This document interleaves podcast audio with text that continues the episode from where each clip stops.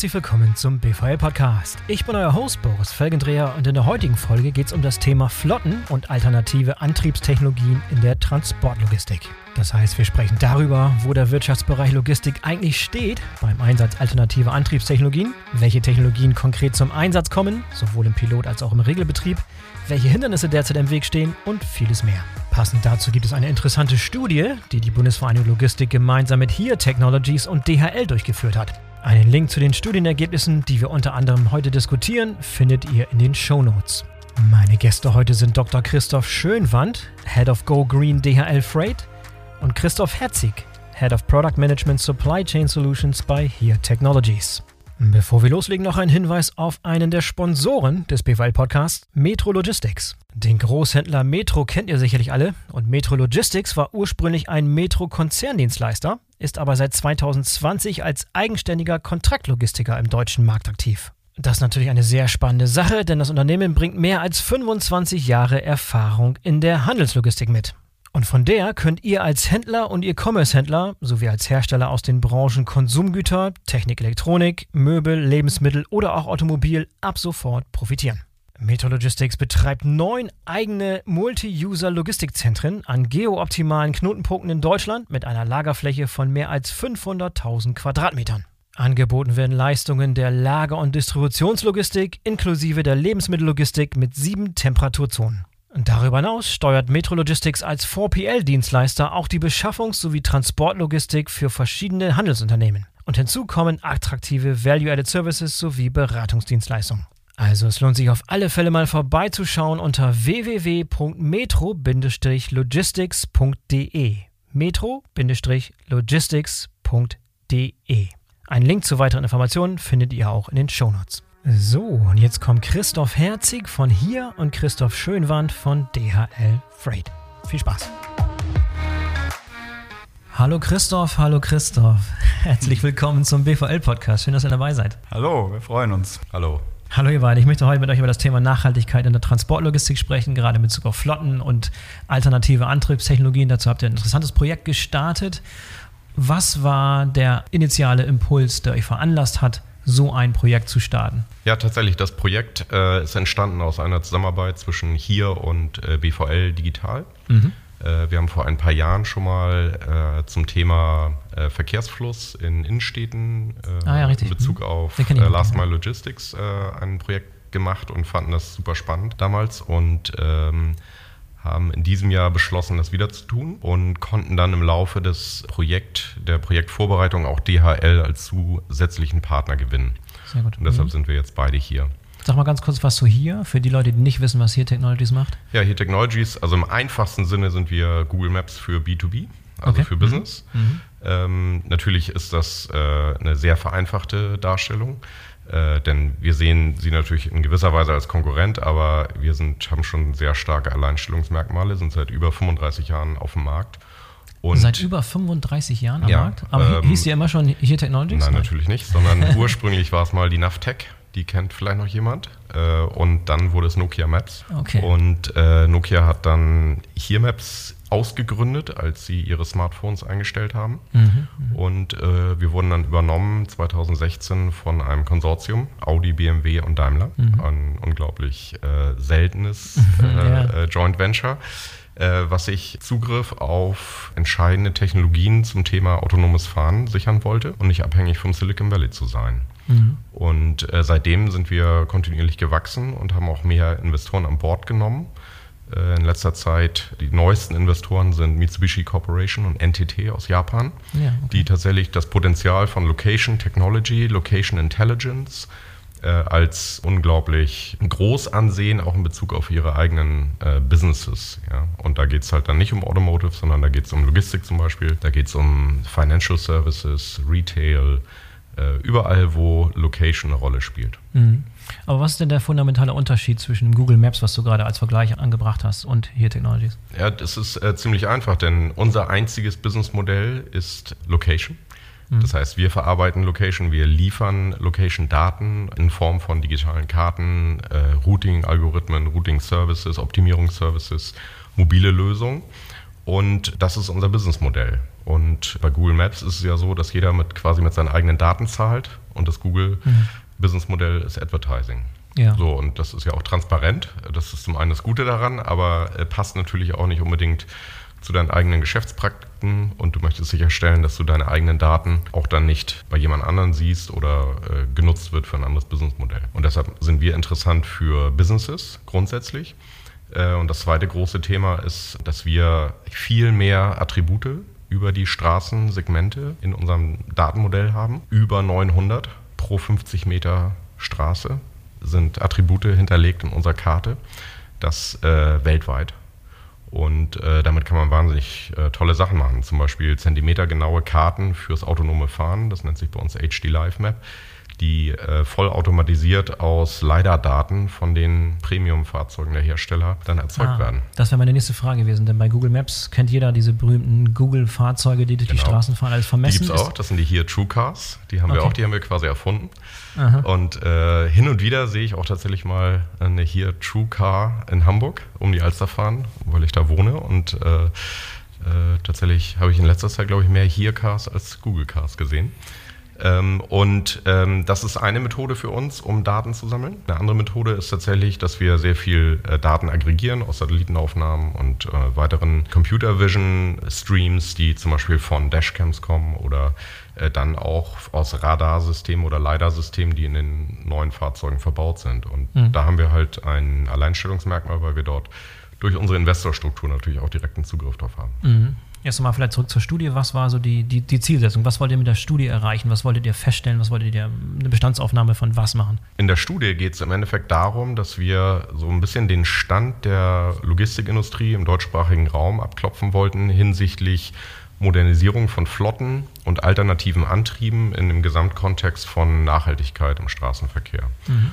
Und ähm, für uns äh, ist das insofern spannend, als dass wir natürlich das Thema Nachhaltigkeit und Optimierung von Ressourcen ist immer schon ein Thema gewesen. Also den kürzesten Weg zu finden, die kürzeste Sequenz, um äh, mehrere Stops abzufahren, beziehungsweise äh, einfach die Auslastung der Fahrzeuge zu erhöhen und den Fahrer äh, um Staus herumzuleiten. Das war immer schon ein Thema für uns. Aber jetzt geht es halt auch darum, dass natürlich ein Riesenpotenzial darin liegt, wenn es darum geht, Treibhausgase zu reduzieren, dass man natürlich auch dann auf alternative Antriebe geht. Und für uns war es interessant zu verstehen, wie die BVL-Mitglieder eigentlich sich äh, diesem Thema bisher angenommen haben. Speziell halt Logistiker, die eigene Flotten haben oder äh, Flotten kontrollieren sozusagen, natürlich mhm. mit Subunternehmern, aber sozusagen äh, Zugriff auf einige von diesen Daten haben.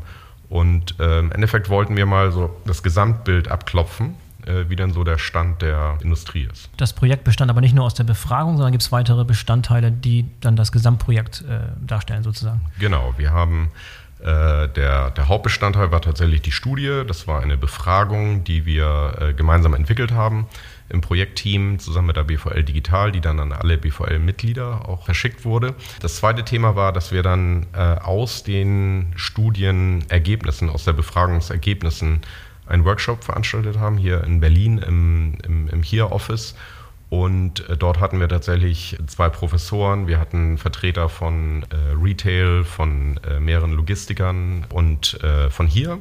Mhm. Und da haben wir im Endeffekt die äh, Umfrageergebnisse mal validiert, auf den Prüfstand gestellt und darum diskutiert. Und der dritte Teil dieses Projektes war dann eine Datenanalyse, wo wir ein Tool von Here Technologies genutzt haben, um was sehr genau CO2-Emissionen berechnen kann, basierend auf der Route, die gefahren wurde oder wahrscheinlich gefahren wird. Und das nicht nur für äh, bestehende Dieselflotten, sondern auch Projektion machen kann für batterieelektrisch, Wasserstoff und äh, Bio-CNG mhm. und äh, damit äh, sozusagen eine Potenzialanalyse ermöglicht. Und das haben wir dann glücklicherweise mit den Kollegen von äh, DHL Freight auch tatsächlich mit Echtdaten äh, realisieren können. Mhm. Christoph, der andere Christoph, was war eure Motivation von DHL Freight? Ja, für uns ging es im Wesentlichen wirklich mal darum, ähm, zu verstehen, Vorausgesetzt, es gäbe die alternativen Fuels schon überall, es gäbe die Infrastruktur, wir hätten genug grünen Wasserstoff und äh, grünes mhm. Biogas zur Verfügung. Wie weit würden wir denn damit schon sozusagen kommen? Also wenn wir jetzt wirklich uns unser Netzwerk anschauen ähm, und da haben wir einfach mal ein Sample gezogen von über 500 Linien, also Touren, die da jeden Tag äh, stattfinden. und dann ähm, unter genauer Berücksichtigung der Beladung, aber eben auch des Höhenprofils und weiterer operativer Parameter, ähm, wie viel dann eben die tatsächlichen Verbräuche und damit auch die Reichweiten verschiedener Fahrzeuge mit verschiedenen Technologien, verschiedenen Fuels sind.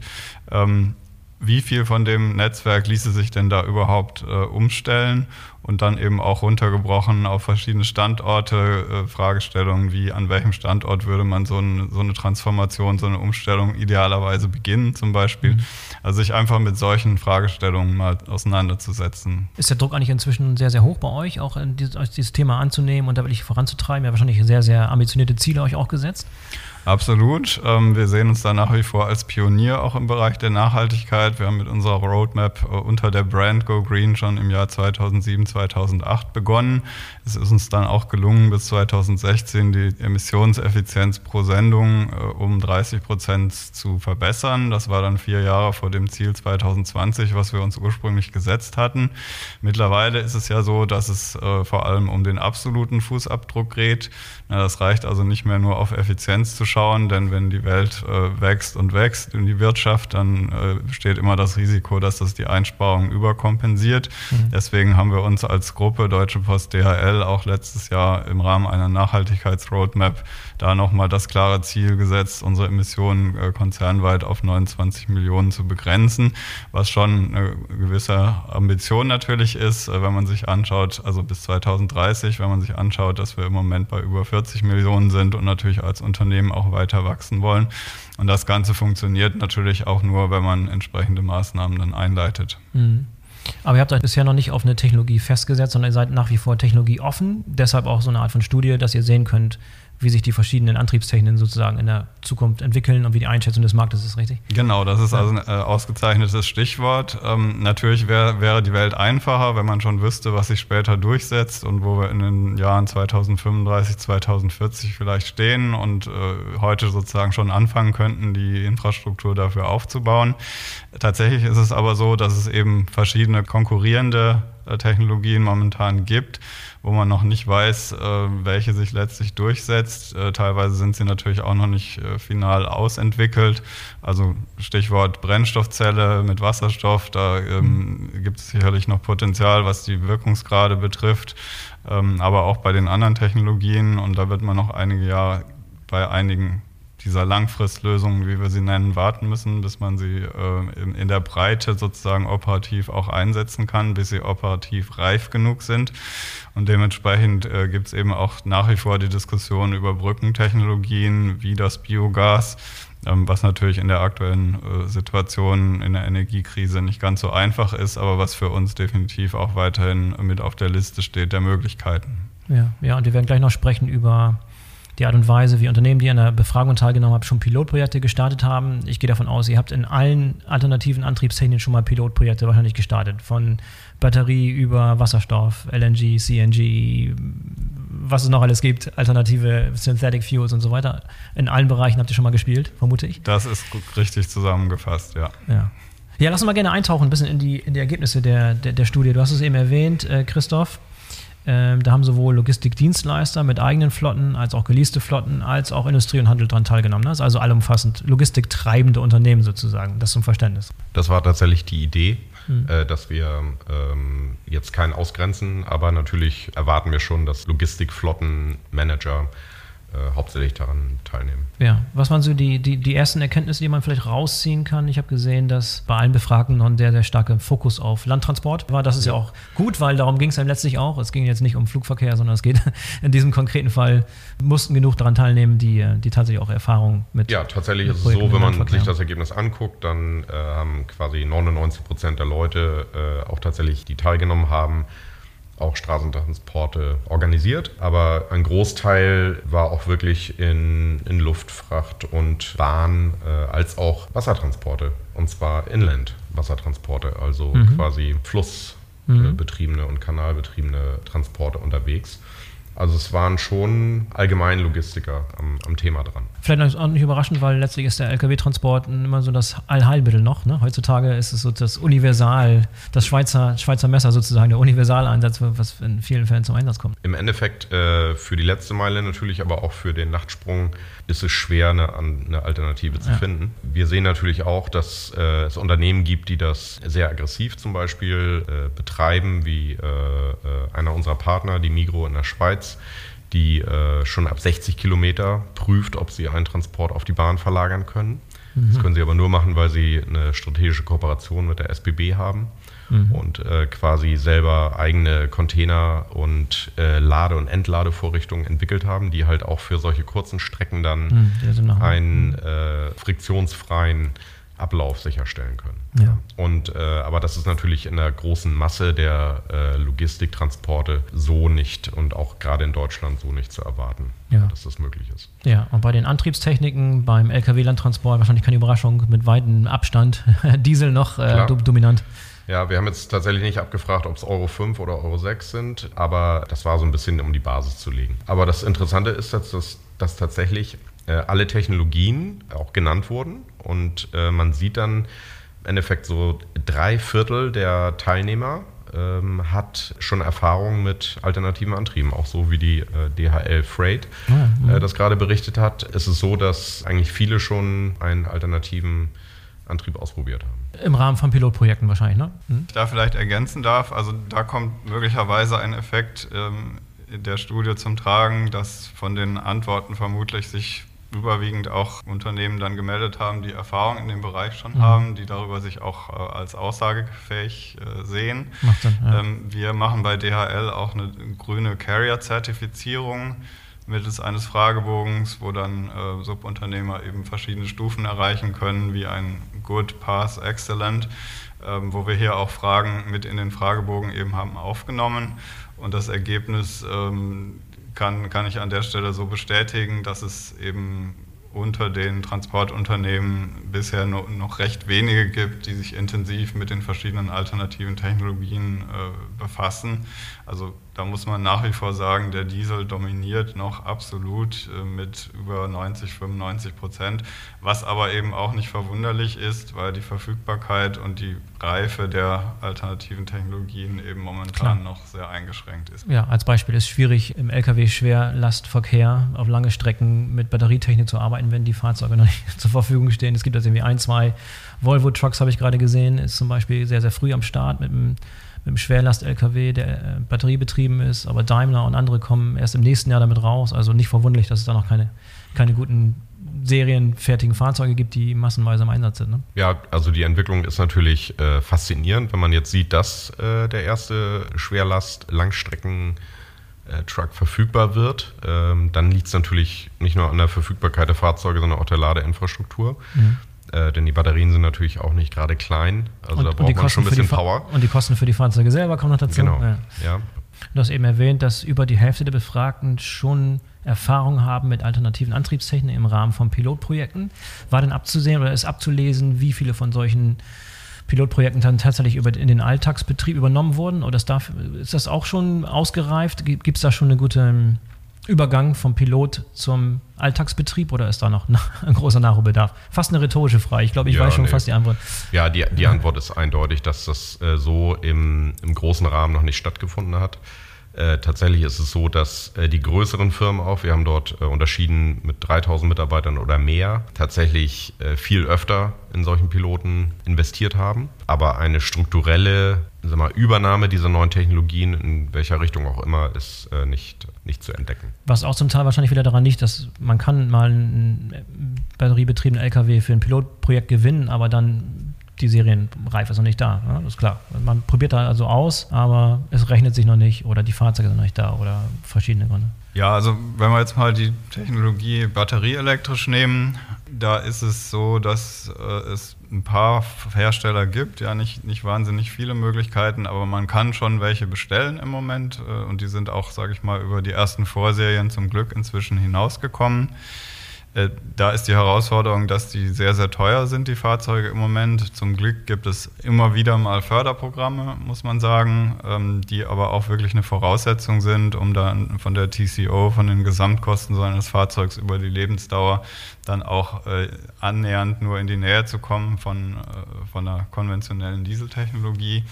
Ähm, ich denke, dass solche Marktanreizprogramme da durchaus auch ihren Teil spielen, dass das mehr wird und sicherlich dann auch eine Chance hat, eine Marktreife noch stärker zu erreichen und die Kosten hinunterzukriegen, wobei da eben auch noch ein sehr weiter Weg äh, zurückzulegen ist. So, eine der Ergebnisse war, dass jetzt schon viele Unternehmen tatsächlich Erfahrung gesammelt haben mit diesen Technologien und deshalb auch einschätzen können, wie aussichtsreich, wie zukunftsfähig diese Technologien vielleicht sind.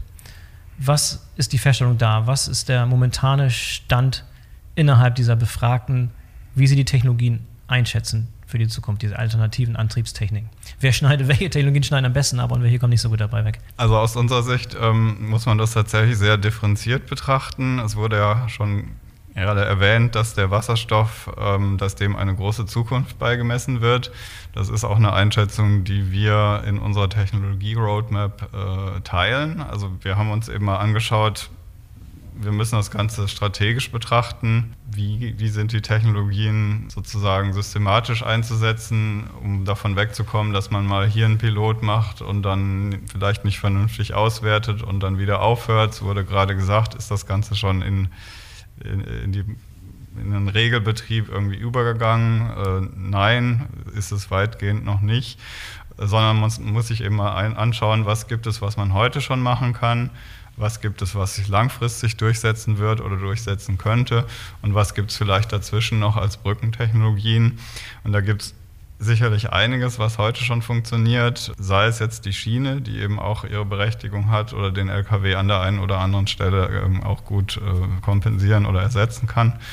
Äh, es gibt aber auch die Möglichkeiten, Feintuning zu machen mit sogenannten Mindeststandards, wie dass man rollwiderstandsoptimierte Reifen einsetzt, dass man die, die Aerodynamik optimiert, all diese Aspekte, ähm, dass man das, was Spediteure eigentlich als Kerngeschäft haben, nämlich Routenoptimierung und Ladeoptimierung betreibt, alles Themen, die ganz wichtig sind und was ähm, grundsätzlich auch äh, bestätigt wird, äh, dass das Maßnahmen sind, die heute eben auch in der Logistik noch immer stärker an Bedeutung gewinnen, auch gerade digital unterstützt. Langfristig könnte es der grüne Wasserstoff werden, wo die Chancen, glaube ich, recht hoch sind. Es könnte auch sein, dass es batterieelektrisch wird, wenn uns gelingt, die Infrastruktur entsprechend aufzubauen und auch die Verteilnetze, die dahinter liegen, die einfach nötig sind, um Lkw zu, dann zu laden mit wirklich sehr großen Strommengen, das entsprechend aufzubauen. Und zwischendrin gibt es dann eben sicherlich den Bedarf, auch heute schon loszulegen. Ja, wenn wir uns den Paris-Prozess anschauen, wie viel die, die Welt noch emittieren darf, die Weltgemeinschaft, um das 2-Grad-Ziel oder besser noch das 1,5-Grad-Ziel zu erreichen, dann haben wir ja den Bedarf auch jetzt wirklich sehr kurzfristig loszulegen und in den nächsten Jahren auch bis vor 2030 zu, zur Einsparung zu kommen. Deswegen brauchen wir heute Technologien. Da hilft es nicht, wenn man äh, hört, dass der Wasserstoff gegen 2030 wahrscheinlich marktreif wird. Und deswegen ist eben aus unserer Sicht auch das Biogas nach wie vor im Spiel genauso wie das HVO, also das erneuerbare Diesel der neuesten Generation, was eben Technologien sind, die, um die wir aus unserer Sicht auch als Branche nicht herumkommen werden. Mhm. Woher kommt denn dieser Optimismus in Bezug auf Wasserstoff? Ich meine, das, die, das ist eine Technologie, die aus vielerlei Hinsicht würdig ist, kritisiert zu werden. Man braucht kein Physiker sein, um zu wissen, dass man die Herstellung von Wasserstoff mit Elektrizität und dann die Umwandlung von Wasserstoff mit einer Brennstoffzelle in Elektrizität im Zweifel niemals denselben Wirkungsgrad haben kann wie äh, eine Batterie, die aufgeladen wird und dann wieder entladen wird. What am I missing? Wo, woher, woher speist sich dieser Optimismus? Was ist da eure beste Erklärung? Also die Erwartung oder die Möglichkeit eines Zukunftsszenarios, und da denke ich in, wirklich in die 2030er, 2040er Jahre, ist, dass der grüne Strom, den wir beispielsweise aus Windkraft offshore dann erzeugen werden, vielleicht auch über ähm, Solarfarmen in Gegenden, wo äh, sonst Wüste ist, dass also die Verfügbarkeit des erneuerbaren Stroms äh, enorm hoch sein wird und auch zu enorm günstigen Kosten. Wir haben ja über die letzten Jahre und Jahrzehnte auch schon äh, starke Kostendegressionen in diesem Bereich gesehen. Die Technologien entwickeln sich weiter. Das mag temporär dann irgendwie auch mal kurz äh, etwas hochgehen, aber vom Trend her äh, wird es wirklich sehr, sehr günstig und könnte eben auch zu, zu, enormen Mengen dann zur Verfügung stehen. Wasserstoff ist eine Möglichkeit, die Energie auch zu speichern, die elektrische, hat an der Stelle also wirklich den Vorteil, dass ich die Erzeugung des Stroms und den Verbrauch ähm, sozusagen entkoppeln kann. Natürlich habe ich gewisse Verluste, erst bei der Erzeugung des grünen Wasserstoffs und später auch im Bereich der Brennstoffzelle. Nur wenn ich jetzt einfach mal äh, wirklich hypothetisch sage, irgendwie ich kriege eine äh, Kilowattstunde erneuerbaren Stroms dann für einen Cent oder so, dann kann ich diese Verluste äh, auch tragen und äh, habe immer noch ein sehr, sehr attraktives... Ja, von, solchen, von solchen Strompreisen sind wir weit entfernt leider noch. Ne? Ja. Ja. Also hätte dann immer noch einen, äh, einen Kostensatz, der ähm, mit dem Diesel definitiv konkurrenzfähig ist. Das sagen auch verschiedene Studien, ähm, gerade weil eben auch die Kosten der, der nicht erneuerbaren, also der fossilen Energien tendenziell weiter hochgehen durch Verknappung, durch CO2-Bepreisung. Mhm. Insofern besteht da eine Möglichkeit. Natürlich ist Batterie elektrisch physikalisch gesehen effizienter, keine Frage, hat aber eben dann andere Herausforderungen zu bewältigen, eben insbesondere im Bereich der Infrastruktur. Mhm. Es gibt auch die eine andere Meinung, die sagt, äh, ja klar, wir, wir stellen sehr, sehr viel grünen Wasserstoff irgendwann mal her, aber der wird im gesamten Maße zum Beispiel für Produktionsprozesse gebraucht, wo es gar keine Alternative gibt, in der Stahlproduktion zum Beispiel, wo riesige Mengen von Wasserstoff dann verbraucht werden und dann kommt noch was überbleibt für eine Lkw-Flotte als Beispiel. Ne? Das wäre so die, die andere, ja, ja, die andere Version. Ja. Kann man bestätigen. Also wir mhm. wissen es nicht ganz genau, äh, wie es sich dann austarieren wird und wie es ausgeht. Ähm, aber das ist wie gesagt ein Grund wahrscheinlich, warum viele Akteure auch dem das größte Potenzial beimessen. Ja, jetzt wurde ja die Befragung, wenn ich das richtig verstanden habe, auch eher in der ersten Hälfte des Jahres beziehungsweise gegen Sommer gemacht. Das heißt, da waren wir noch in einer Situation, wo wir noch gar nicht wussten, was auf uns zukommt in Bezug auf Energiekrise. Könnte es sein, dass die, wenn ihr die Befragung heute nochmal durchführen würdet oder jetziger mit allem dem, was wir jetzt wissen, dass die Ergebnisse ganz anders ausfallen und Leute wesentlich pessimistischer äh, gegenüber Gas beispielsweise oder auch gegenüber strombetriebene Antriebe sind? Ja, das kam tatsächlich im Workshop, der ja Mitte September stattgefunden hat, dann schon äh, zum Tragen. Mhm. Äh, dort hatte sich der Preis ja schon äh, stark verändert und äh, die Verfügbarkeit extrem verknappt. Und es äh, ist aber so, dass äh, bei den, sagen wir mal, Nachhaltigkeitsexperten war natürlich Erdgas grundsätzlich äh, schon als nicht nachhaltig angesehen, äh, trotz äh, gewisser Subventionen auch der Bundesregierung. Äh, das hat zu großen Unsicherheiten für viele Flottenbetreiber geführt, die zum Beispiel mit den Subventionen dann in LNG-Trucks investiert haben.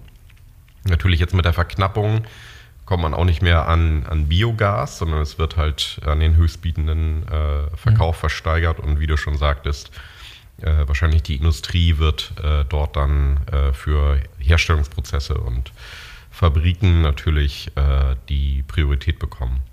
Und äh, von daher ist, glaube ich, der Effekt nicht so groß, denn es gab halt schon vorher so ein bisschen eine Ernüchterung zum mhm. Thema Erdgas. Und Biogas ist halt für 2023 ja als sag mal, groß angekündigt, dass es äh, wirklich im größeren Maße auch verfügbar gemacht wird. Und ich glaube, alle gucken da aber ein bisschen skeptisch drauf, weil es halt einfach äh, um die Verfügbarkeit geht.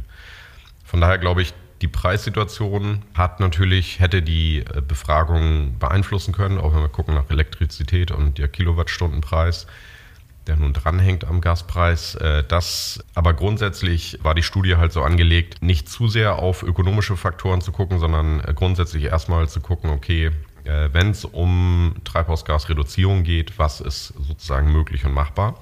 Mhm. Und ich glaube, da ist eine Überzeugung bei den Teilnehmern der Studie, dass es sich irgendwann auf längere Frist halt auszahlen wird.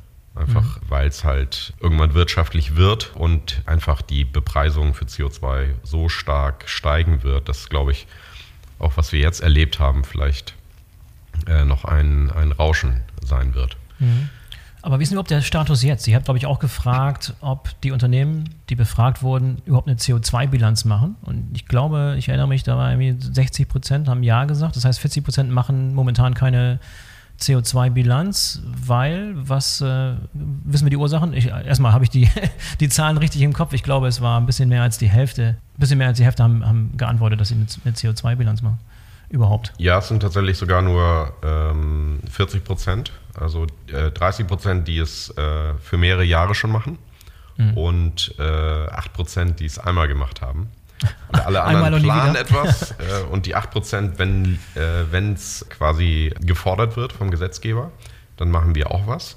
Mhm. Und das Interessante ist aber tatsächlich, dass natürlich die Ebene, auf der dann der Fußabdruck berechnet wird, ja auch sehr unterschiedlich sein kann. Und mhm. äh, so ist tatsächlich, dass ein Viertel der Befragten sagen, dass sie das halt für die gesamte Firma machen. Und das sind natürlich sehr große Durchschnittsmodelle, die dann angesetzt Einfach so, werden. So Pauschalwert mit Das könnten sogar mhm. Pauschalwerte sein, die sich auf den Umsatz, den CO2-Verbrauch okay. pro Umsatz. Oh. Äh, okay. Ja, da gibt es Modelle, die, die in diese Sehr Richtung grob. gehen. Ja. Extrem grob. Äh, das mag quasi für den Gesamtfußabdruck gar nicht so falsch sein, das weiß man nicht genau. Aber es hilft einem natürlich nicht jetzt äh, im Detail zum Beispiel zu verstehen, äh, wie sollte denn meine Flotte der Zukunft aussehen, um halt in diesem Bereich Straßenverkehre äh, wirklich Maßnahmen zu ergreifen. Äh, interessanterweise gibt es tatsächlich äh, 10 Prozent der Befragten, die sagen, sie gucken sich tatsächlich äh, einzelne Fahrzeuge beziehungsweise einzelne Touren an. Mhm. Ähm, und das sind natürlich dann schon Unternehmen, die wirklich auf einer hohen Ebene Datenaggregierung machen, denn die Daten müssen aus verschiedenen Systemen kommen. Telematiksystemen sowohl als auch äh, Transportmanagementsysteme und die Daten dann wirklich zusammenführen. Ja, sonst äh, würde das gar nicht möglich sein. Ich glaube, wenn jemand sagt, dass er es auf pro Paket bezieht, dann reden wir wieder über Durchschnittsberechnungen. Denn am Ende kannst du das Paket ja nicht messen. Äh, mhm. aber du kannst ein Fahrzeug messen und du kannst natürlich äh, die Tour messen, auf der das Fahrzeug fährt. Und äh, von daher ist es äh, ganz spannend zu sehen, dass es dort grundsätzlich halt noch keine äh, standardisiertes Reporting für diese Straßenverkehre gibt. Es gibt einige DIN-Normen und ISO-Normen und äh, Standards, natürlich Scope 1 bis 3. Aber wie man das dann herunterbricht auf sein eigenes Business und wie man das in der Umsetzung der Transformation dann nutzen will, diese Daten, äh, da gibt es sehr wenige äh, Leitbilder sozusagen. Mhm. Und ich glaube, da, äh, das kam aus dem Workshop heraus, äh, ist halt die große Chance auch anzusetzen. Und da ist dann natürlich auch eine Verpflichtung in der Industrie, dass die Großen vorausgehen und im Endeffekt auch äh, helfen, diese Standards zu setzen. Sind die Tools dann heutzutage schon da? Das heißt, bestände die Möglichkeit oder gibt es auch noch eine Situation, wo die Tools gar nicht da sind, um so eine granulare Messung meines CO2-Abdrucks pro Shipment, pro Fahrt, pro Paket zu machen. Ja, genau. Also vielleicht ergänzend dazu, das ist eine wirklich ganz, ganz heiße Diskussion. Wie entwickeln sich die Standards der, der CO2-Berichterstattung weiter? Wie kommen wir auch dahin, dass wir das stärker vereinheitlicht bekommen? Es ist so, dass die Euronorm, die dann demnächst abgelöst werden wird durch einen ISO-Standard und die anderen einschlägigen Standards wie das äh, Global Logistics Emissions Council oder das Greenhouse Gas Protocol, dass die halt Rahmen vorgeben, innerhalb derer man noch sehr, sehr viele Wahlmöglichkeiten hat, was dazu führen kann, dass ein CO2-Report, den wir für einen Kunden vielleicht für ein bestimmtes Sendungsprofil erstellen, sich um wesentliche Punkte, sage ich mal, oder, oder Prozentpunkte äh, unterscheidet von dem, den ein Wettbewerber unterscheidet, äh, liefert oder erstellt. Und äh, das ist sicherlich was, was man nicht so ohne weiteres wird ändern können, weil eben einfach die Datenverfügbarkeit sehr unterschiedlich bleibt. Ähm, trotzdem ist das genau die große Herausforderung für die Industrie, wie wir da äh, zu einer stärkeren, ich sage jetzt bewusst vorsichtig, stärkeren Vereinheitlichung kommen. Und ähm, in vielen Fällen ist es tatsächlich so, dass reale Daten nicht oder kaum verfügbar sind, weil im Endeffekt nicht nachgehalten wird oder zumindest die Messwerte nicht nutzbar sind, äh, welche genaue Route gefahren wurde, mhm. dementsprechend welche genaue Entfernung vorgelegen hat oder auch fängt ja auch an mit der Frage, wie stark habe ich meinen LKW wirklich beladen. Das funktioniert nur dann, dass ich das genau weiß, wenn ich im Transportmanagementsystem eben den richtigen Gewichtswert hinterlegt habe.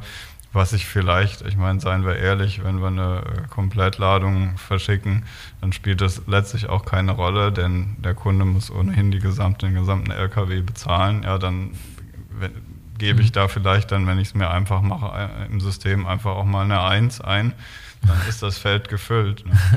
Und ähm, insofern, ja, es, es grundsätzlich gibt es die Möglichkeiten, es gibt gute Telematiksysteme, es gibt die Möglichkeit, das über Plattformen zu vernetzen. In der Praxis funktioniert es in vielen Fällen eben noch nicht und damit äh, werden wir uns weiter als Industrie auseinandersetzen müssen. Mhm. Bei welchen Unternehmen ist es denn schon weiter fortgeschritten? Ist es eine Sache der Größe? Ist es die großen Dienstleister sind weiter als die kleinen Speditionen mit ein paar LKWs? Ist das eine, eine pauschale Aussage, die so, die so zutrifft oder ist das ein bisschen zu einfach? Also ich meine, generell haben wir ja jetzt gerade auch in der Befragung gesehen, dass die Unternehmen, die eher mehr äh, Mitarbeiter haben, dementsprechend größer sind, auch äh, schon weiter sind, was jetzt den Einsatz grüner Technologien betrifft, was auch letztlich die Nutzung von Emissionsberichterstattungen betrifft. Auf der anderen Seite haben wir einen umgekehrten Effekt, dass es vielleicht den kleinen Mittelständler auch gibt, der seine eigene Flotte hat von 10, 20, vielleicht 50 Fahrzeugen, ähm, alles ein Typ, äh, das gleiche Telematiksystem, alles eigene Flotte, wo er dann eine recht gute Transparenz über die Daten haben könnte, mhm. was natürlich dann nicht mehr funktioniert, je größer ich werde, wenn ich eben dann viel mit Partnern arbeite, äh, was ja alle größeren äh, notgedrungen auch tun müssen und dann an der Stelle eben neue Schnittstellen schafft und andere Herausforderungen. Was sind jetzt aus Sicht der Befragten so die nächsten Schritte? Was sind die nächsten großen Dinge, die passieren müssen, damit alternative Antriebstechniken noch stärker genutzt werden und damit die Dekarbonisierung, die vielleicht schon ein bisschen angefangen hat, noch weiter vorangetrieben werden kann? Was sind die großen Hürden, die aus Sicht der Unternehmen jetzt noch im Weg stehen? Ja, da kann ich äh, mal kurz was zu sagen, wenn ich mir angucke, was dort auch äh, an der letzten Fragen, mit welchen Hilfen, welche Hilfen werden eigentlich erwartet von der Bürokratie, von der, von der Regierung um alternative Antriebe möglich zu machen. Und ganz klar, äh, zwei Drittel sagt, wir brauchen mehr Infrastruktur für Laden und ähm, also quasi Elektroladestationen, aber natürlich auch Tankstellen für alternative Treibstoffe. Auch Subventionen werden immer noch hoch bewertet, fast zwei Drittel sagt das auch, äh, dass Subventionen bei der Anschaffung der Fahrzeuge äh, sinnvoll seien. Was ich aber als Hoffnungsschimmer sehe, ist, dass tatsächlich ein Drittel sagt, wir brauchen mehr Informationen und Training. Wir brauchen einfach mehr äh, Erkenntnisse, ja, die äh, jemand schon gemacht hat. Dann brauche ich den gleichen Piloten nicht nochmal zu machen. Mhm, mhm. Und das war ganz schön dann im Workshop zu sehen, wo quasi eine von diesen Handlungsanweisungen, die wir dann auch entwickelt haben gemeinsam in der Arbeitsgruppe, äh, tatsächlich war, einen Pool zu schaffen, wo quasi Wissen und Einsichten äh, verteilt werden können über die, die Teilnehmer, zum Beispiel im Kontext BVL, wo dann äh, ein Fahrzeug für fünf oder so äh, Logistikanbieter angeschafft werden kann, die dann jeder ihre eigenen Erfahrungen machen, aber nicht auf ein weiteres Fahrzeug warten müssen aber gleichzeitig auch die Ergebnisse ihrer eigenen Piloten quasi dann auch mit den Mitgliedern wieder teilen und so eigentlich diesen Lernprozess äh, beschleunigen. Damit dann im Endeffekt auch so ein Movement zu schaffen, um einfach äh, intelligentere Entscheidungen zu treffen, beziehungsweise dann äh, auch den Mut zu haben, vielleicht erste Schritte zu gehen ja, und nicht immer wieder bei Null anzufangen. Und mhm. Äh, ich glaube, das ist äh, extrem wichtig. Okay, das ist also eine der Handlungsempfehlungen. Wie konkret wird das jetzt weiterverfolgt? Soll das tatsächlich passieren? Wie reif ist das Ganze schon? Wie, wie entschlossen seid ihr und wie weit ist der Plan fortgereift, das Ganze tatsächlich zum Leben zu erwecken? Ja, es hat tatsächlich so, hier als Technologieanbieter äh, bietet da natürlich einfach äh, Hilfen sozusagen, Tools an. Und wir werden weiter in dieses Thema investieren, so wie wir schon immer quasi in Optimierung und äh, Routenplanung und so weiter investiert haben, werden wir auch weiterhin in diesem Bereich CO2-Reduktion investieren. Aber das Entscheidende ist tatsächlich, was macht die Industrie und was macht zum Beispiel äh, eine Industrievereinigung wie die äh, BVL dabei. Da kann ich natürlich nicht jetzt für die BVL sprechen. Mhm äh, aber vielleicht hat Christoph noch ein paar ja, Ideen dazu. Kann, kann Christoph beschreiben, was er sich wünschen würde, wie das Ganze aussehen könnte. Ja, ich glaube, was ja gerade rauskam mit mehr Ladestationen, mehr Infrastruktur ist einfach notwendig. Und auch eine, eine, Förderung im Rahmen von Marktanreizprogrammen ist im Moment, wo, die, wo einige der wichtigen Technologien noch so extrem teuer sind, weil zum Beispiel Batterien einfach noch sehr teuer sind, ähm, das sind Punkte, wo nach wie vor die Politik äh, gefragt bleibt, ganz klar. Was den Punkt betrifft, dass Information und Training auch weiter nötig sind, das ist was, was wir definitiv auch aus der Praxis total bestätigen können. Also wir arbeiten ja mit sehr, sehr vielen Servicepartnern zusammen immer wenn wir irgendwie umstellen wollen auf grüne Technologien, dann bedeutet das für uns in der Regel auch, die einzubinden, das gemeinsam zu machen, oft auch zu überzeugen, dass der Transportunternehmer dann eben sich mal auf eine neue Technologie wagt, sich das traut, da auch gewisse Risiken entstehen, die eingegangen werden muss, müssen, die man sich irgendwie auch teilen muss. Und äh, da, da kriegen wir genau dieses Feedback auch immer wieder, dass setzen wir schon um und das wird auch weiterhin notwendig sein, dass diejenigen, die Informationen darüber haben, über erneuerbare oder alternative Technologien und Treibstoffe, dass sie dieses Wissen teilen, dass da natürlich auch Plattformen genutzt werden, wie der BVL ähm, und beispielsweise Webinare stattfinden, Unterlagen weitergegeben werden, teilweise vielleicht auch Modelle wie, wie so eine Business Case Rechnung dann für ein alternatives Fahrzeug aussehen kann.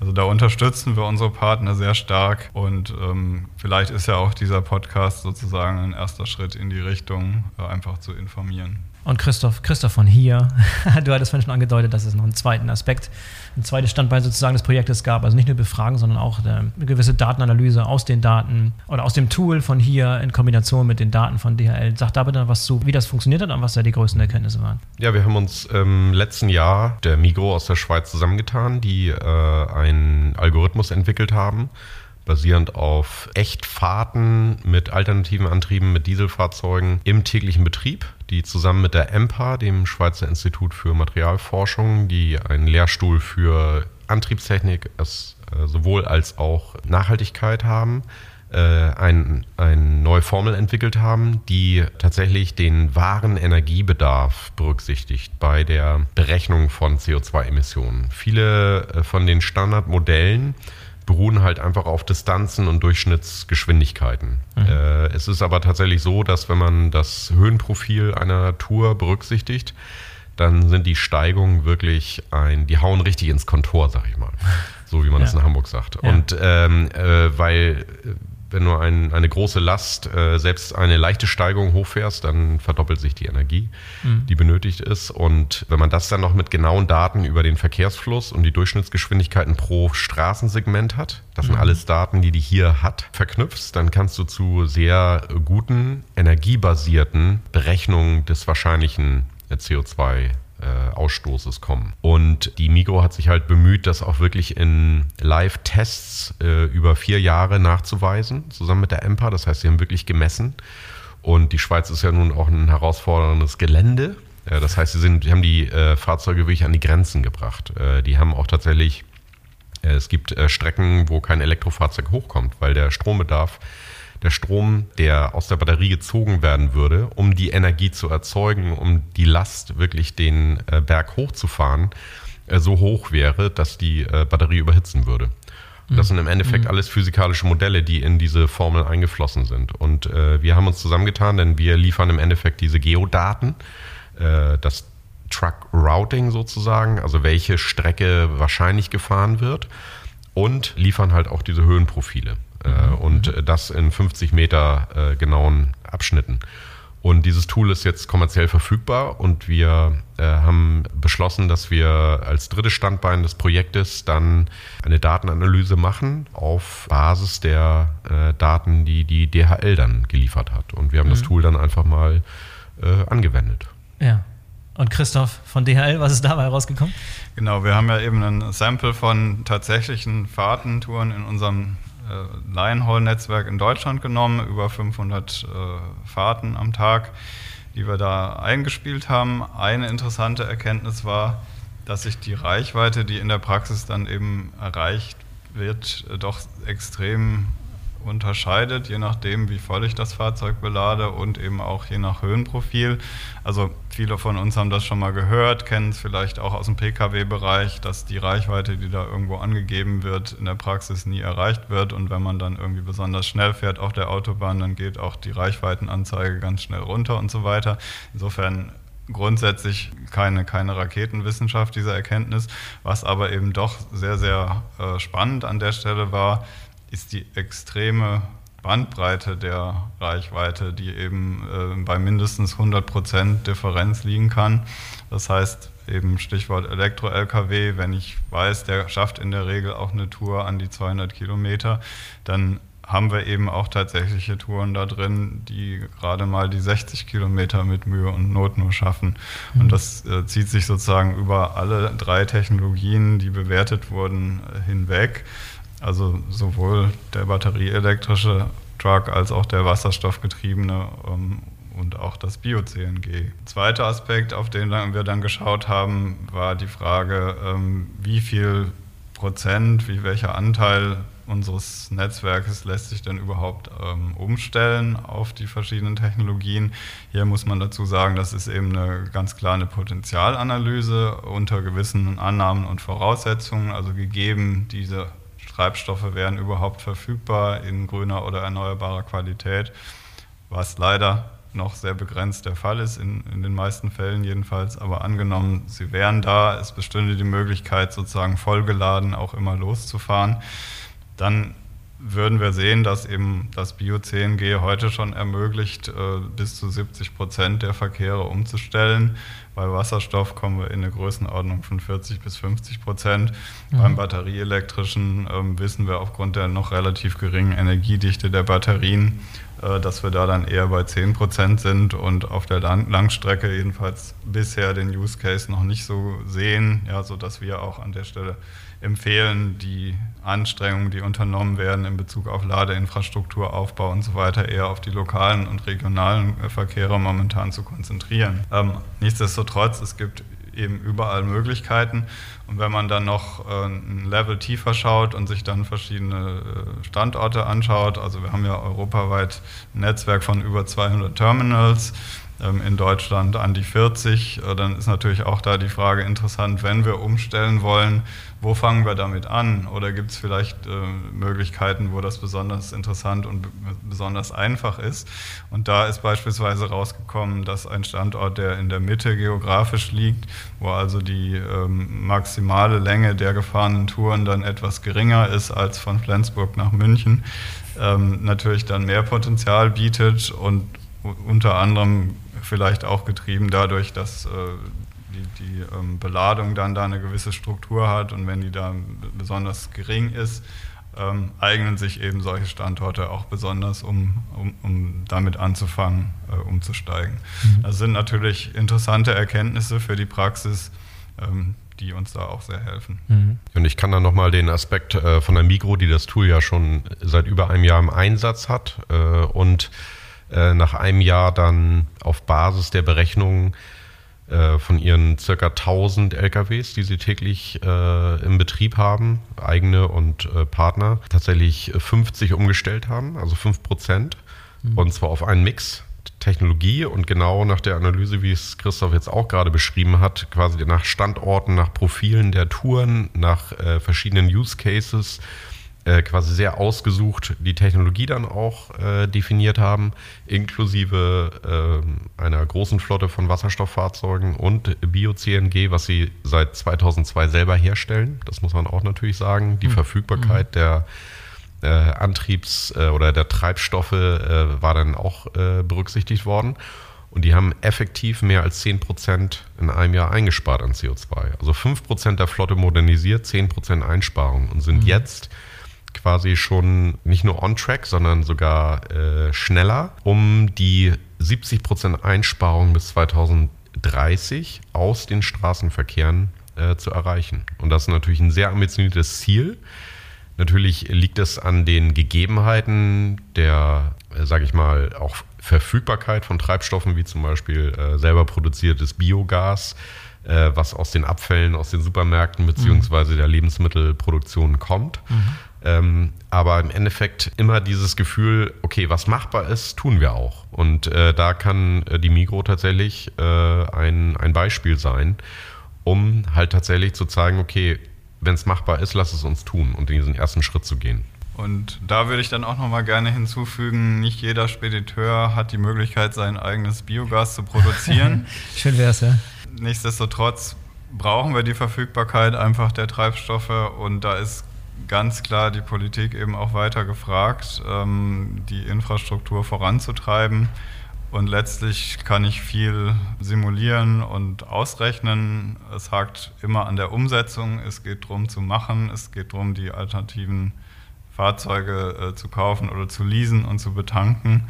Und äh, darauf sollte auch weiter der Fokus äh, liegen von denen, die da beitragen. Mhm. Was wäre denn euer Appell an die Zuhörer? Was würdet ihr euch wünschen, wie die Zuhörenden jetzt darauf reagieren, auf das, was sie gerade gehört haben von euch? Also ich glaube grundsätzlich als BVL-Mitglied äh, wäre es natürlich super in den Ortsverbänden oder Regionalverbänden äh, oder Gruppen beziehungsweise in den verschiedenen Arbeitskreisen äh, wirklich das Thema auf die Agenda zu bringen mhm. und ähm, auch dafür zu sorgen, dass äh, Experten wie zum Beispiel äh, Christoph mit seiner DHL Freight Go Green Initiative wirklich auch die Erfahrungen dann äh, im, in der Vereinigung weitergeben können in einer äh, nachhaltigen Art und Weise und äh, dann auch über die Industrie hinaus äh, halt sich Partnerschaften ergeben können. Mhm. Das halte ich für, für absolut sinnvoll und auch möglich. Und die Plattformen sind, glaube ich, da. Und wenn wir jetzt den Logistikkongress angucken, äh, wie viele Themen wie viele Sessions es gab zum Thema Nachhaltigkeit. Das ist, glaube ich, äh, ein Rekord äh, für mhm. Äh, den Kongress. Und der Trend wird nur weitergehen. Also im, im Endeffekt gibt mir das gute Hoffnung, ja, auch dass sich diese Themen wirklich etablieren. Ja. Für, die, für den Verband. Ja. Ich würde vielleicht noch hinzufügen, ich denke, jeder, der sich mit dem Thema beschäftigt hat, der jetzt an der Umfrage teilgenommen hat, der ist schon so tief drin oder weiß, dass das Ganze kein dünnes Brett ist, was wir hier bohren. Und ich wünsche mir eigentlich, dass dieser Drive bei allen da bleibt, dieses Interesse weiterzumachen, auch wenn es mal Rückschläge gibt, wenn es Themen gibt wie Gas, auf das jetzt auch einige gerade Pioniere gesetzt haben über die letzten Jahre und damit teilweise dann in große Schwierigkeiten gekommen sind dass wir eben wissen, es führt kein Weg dran vorbei. Wir müssen als Weltgemeinschaft da einfach unsere Kräfte zusammennehmen. Wir haben die Möglichkeit, die Welt zu gestalten und wir finden gemeinsam Wege, äh, wie wir an der Stelle dann auch ähm, weiterkommen und dafür sorgen, dass unsere Industrie, die einfach per se erstmal zu großen Emissionen führt und geführt hat in der Vergangenheit, eben auch ein Stück weit äh, sehr, sehr sauber werden kann. Mhm. Wir müssen es anpacken und das gemeinsam. Stolles Schlusswort. Christoph, Christoph, vielen Dank, dass ihr heute dabei wart. Vielen Dank. Hat viel Spaß gemacht. Danke. So, das war der BVL-Podcast zum Thema Flotten und alternative Antriebstechnologien in der Transportlogistik. Einen Link zu der erwähnten Studie findet ihr in den Show Notes. Es lohnt sich auf alle Fälle, da mal reinzuschauen. Für heute sage ich Tschüss und auf Wiederhören und ich würde mich freuen, wenn ihr in der kommenden Woche wieder dabei seid. In diesem Sinne, bis zum nächsten Mal, euer Boris Felgendreher.